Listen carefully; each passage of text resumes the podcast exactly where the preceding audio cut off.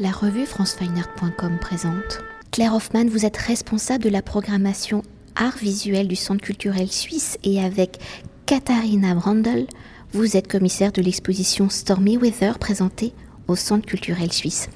Alors à la fois climatique et technologique, l'exposition Stormy Weather, que l'on peut traduire en temps orageux, est une réflexion sur les infrastructures du cloud, sur le système du nuage, celui qui prédit le temps, la météo, celui qui stocke nos données virtuelles dématérialisées, sur le réseau constitué par ces données, sur l'influence de l'homme et de ses gestes, sur la constitution de ces nuages, sur les conséquences de ces nuages, sur nos vies, sur notre environnement. Alors si je repense à l'exposition Praying for My Hater de Lorraine Huret, qui était une réflexion sur les croyances, les mythes, les fantasmes, les idées impulsées par les nouvelles technologies, les flux des images générées par les réseaux sociaux, dans ce rapport complexe que nous avons avec les données virtuelles que nous générons, quelles ont été vos réflexions pour construire une exposition sur les différentes architectures du cloud et de ses conséquences sur notre quotidien, sur nos vies C'est un projet qu'on a conçu ensemble avec Katharina Brandel, qui est la directrice artistique du Kunstraum Niederösterreich, et euh, on est en échange euh, déjà depuis... Euh, un an et demi autour de, cette thématique du, du cloud. Donc c'est un sujet qui nous a semblé euh, très pertinent, euh, vu que c'est vraiment une infrastructure euh, qu'on utilise, à laquelle on ne réfléchit quand même peu, et surtout avec bien sûr toute la situation actuelle, la dépendance du réseau qui fonctionne, du débit qui fonctionne bien, de l'accès aux serveurs depuis chez soi pour pouvoir travailler, etc., a gagné encore beaucoup beaucoup plus d'importance. Mais ça, c'est ça s'est passé euh, au cours de, développement du projet. Donc en fait, il y a une actualité qui s'est rajoutée euh, au projet d'exposition. Et avant de découvrir comment les artistes matérialisent hein, ces clouds générés par l'homme pour construire cette exposition, vous êtes remonté quand même à l'origine du terme de la représentation des données et réseaux informatiques en forme de nuage. Alors historiquement, comment le pictogramme justement du nuage est-il devenu la représentation, le symbole hein, de, ce réseau, de ce réseau et des données informatiques Est-ce l'idée d'une constellation, d'un quadrillage de la variation des données et de ces combinaisons de la circulation des nuages dans un espace ciel, un espace entre guillemets donc non palpable? Oui, alors euh, la, euh, génération de ce petit pictogramme comme on le connaît, euh, comme il apparaît sur nos ordinateurs ou quand on met à jour notre téléphone sur le cloud, en effet a une histoire assez longue. Donc la, relation entre la technologie et le, temps météorologique est une relation déjà très, de, de, très longue date parce que effectivement pouvoir prédire le temps qu'il fera euh, dépendait euh, de la gestion d'une énormité de données qu'on ne pouvait pas faire à la main et c'est en fait euh, un des éléments générateurs du développement de programmes d'ordinateurs. Et à, partir de ces programmes d'ordinateurs, on a pu après faire le, calcul des, prédictions du temps et des prévisions météorologiques. Donc ça, c'est un peu un lien historique. Après, euh, l'image du nuage euh, a été choisie relativement tôt aussi par des informaticiens, des mathématiciens pour décrire des réseaux de réseaux, c'est-à-dire des réseaux où en fait euh, il y avait une, une, impossibilité de comprendre exactement leur fonctionnement. Et donc cette image d'un nuage un peu quelque chose qui communique avec beaucoup de points d'ancrage sans qu'on comprenne exactement leur fonctionnement a été utilisé pour, euh, pour représenter euh, ces, ces réseaux euh, déjà à partir des années 50 et 60. Donc ça remonte depuis bien plus longtemps ce qu'on peut l'imaginer. Et pour continuer d'évoquer justement ce cloud numérique de système qui sauvegarde donc la matérialité de nos données numériques, de cette matière entre guillemets virtuelle et non palpable, si les ingénieurs, les informaticiens, vous l'avez dit, l'ont symbolisé en forme de nuage, comment les artistes, eux, s'approprient-ils et matérialisent-ils en signe physique la conception du cloud, de ce nuage de stockage de données informatiques virtuelles et donc non palpables? Et comment les artistes vont-ils au-delà justement de cette forme du nuage?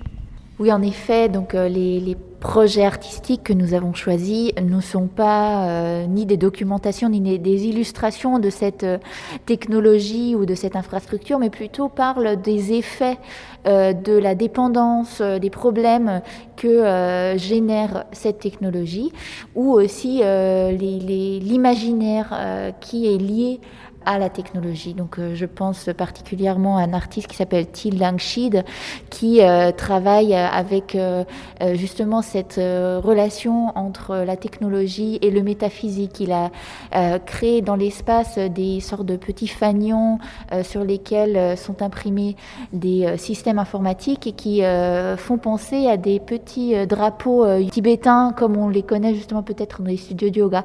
Et donc, ça, son analogie qu'il crée en fait, c'est euh, comment euh, nous imaginons la technologie. Euh, et en effet, il y a beaucoup de parallèles avec des pratiques spirituelles. Si on pense au fait que la technologie, on l'imagine souvent comme quelque chose d'invisible ou de tout puissant qui pourrait nous sauver, qui flotte dans l'air. Donc voilà, il fait cette relation entre ben, le cloud, l'infrastructure invisible et, et ces pratiques spirituelles métaphysiques. Et pour poursuivre avec les conséquences hein, de nos données numériques, de leur sauvegarde sur les clouds, comment ces nuages numériques influencent-ils la création de nuages dits météorologiques? Comment notre consommation de virtuel impacte-t-elle donc notre environnement, le climat, le réchauffement climatique De ces enjeux écologiques, comment les artistes s'approprient-ils justement et représentent-ils les conséquences de ces clouds? Le questionnement autour de l'effet euh, sur le climat, sur le changement climatique, et euh, toute une ligne qui, se poursuit dans, l'exposition, qui euh, est traitée par différents artistes. Il y a donc Yain Lee qui utilise des déchets de technologie, des déchets d'ordinateur pour créer une sculpture qui parle en fait de ce mélange qui se fait entre des matières naturelles et des matières technologiques de déchets, de notre consommation. Euh, il y a un autre collectif qui s'appelle Fragmentin, euh, qui a aussi deux œuvres dans l'exposition qui parlent exactement de cette euh, de ce, sorte de cercle vicieux. en particulier, c'est une, je pense à, une, œuvre qui s'appelle Your phone needs to cool down. Donc, ton téléphone doit se refroidir. Et c'est exactement ce que l'œuvre montre. C'est une sorte de terrarium dans lequel est enfermé un téléphone sous une lampe qui chauffe donc ce téléphone euh, va jusqu'à plus de 40 degrés et commence à bugger. Et donc on voit euh, comment notre technologie souffre sous euh, des températures extrêmes, donc sous des effets du changement climatique.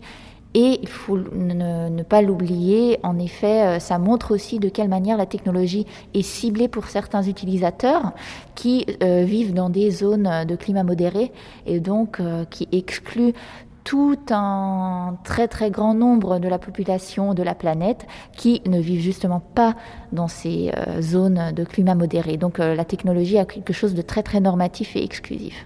Pour continuer, pour évoquer le nuage à travers l'histoire, et là de la peinture, il est l'un des motifs de la construction du paysage ou pour les artistes peintres, le ciel et la représentation des nuages sont des indications de l'identité du paysage, de sa condition atmosphérique. Le nuage peut être à la fois calme et tempête. Alors, à l'heure du numérique, de la digitalisation du monde, comment les artistes représentent-ils justement ce traditionnel nuage dit climatique? Le nuage est-il toujours une représentation de l'humeur, du temps météorologique, voire là peut-être plus émotionnel? Oui, Exactement, donc il y a aussi des œuvres qui, qui prennent un peu plus cet aspect euh, atmosphérique ou, ou, ou, métaphorique justement, tel euh, le fait euh, Christiane Epéchek qui a couvert tout un mur entier d'un très très grand ciel, un petit peu brumeux, devant lequel elle a positionné un grand verre avec un très beau nuage, un nuage typique qu'on pense avoir déjà vu. Et en en effet, on l'a probablement déjà vu parce que c'est un nuage euh, calque Photoshop. Donc euh, elle parle exactement de cette artificialité de la nature, euh, cette récréation d'un effet naturel à travers nos outils du numérique. Et déjà pour conclure, pour conclure notre entretien entre nuages dits numériques et nuages dits météorologiques, comment avez-vous justement articuler l'exposition, comment les différentes formes de nuages donc entre eux dans le récit de l'exposition, comment le nuage devient ici donc quand même politique? Oui, merci de reprendre encore ce fil euh, sur l'aspect politique parce qu'en effet, c'est un aspect très important euh, autour duquel on a beaucoup discuté et qu'on voulait absolument inclure dans cette exposition. Donc il y a euh, plusieurs aspects qui sont repris par les artistes. Je pense notamment à Mark Lee, un artiste qui a fait une œuvre générative, c'est-à-dire une œuvre qui se transforme tout le temps parce que c'est un programme qui va chercher des informations sur différentes plateformes d'information ou euh, de réseaux sociaux et crée en direct euh, une sorte de chaîne télévisée. Et euh, ce qui est démontré, bien entendu, c'est que la différence, disons, entre information et opinion et comment les réseaux sociaux, justement, brouillent cette différenciation que l'opinion, bien sûr, ce n'est pas euh, quelque chose de contrôlé ni un, contenu euh, journalistique. Donc on pense, on se rend compte de ces euh, chambres d'écho, ces echo chambers dans lesquelles on est, desquelles on est captif si on s'informe seulement sur des réseaux sociaux. Et euh, j'aimerais aussi mentionner euh, comme euh, peut-être un contraste le projet de Warter Hughes, un duo suisse qui vit à Berlin et qui a développé un réseau qui s'appelle call.net, qui est un réseau du coup indépendant qui ne fonctionne pas avec Internet, mais qui permet de communiquer de manière ben, indépendante, non surveillée, gratuite et participative. Merci beaucoup. Merci. Cet entretien a été réalisé par François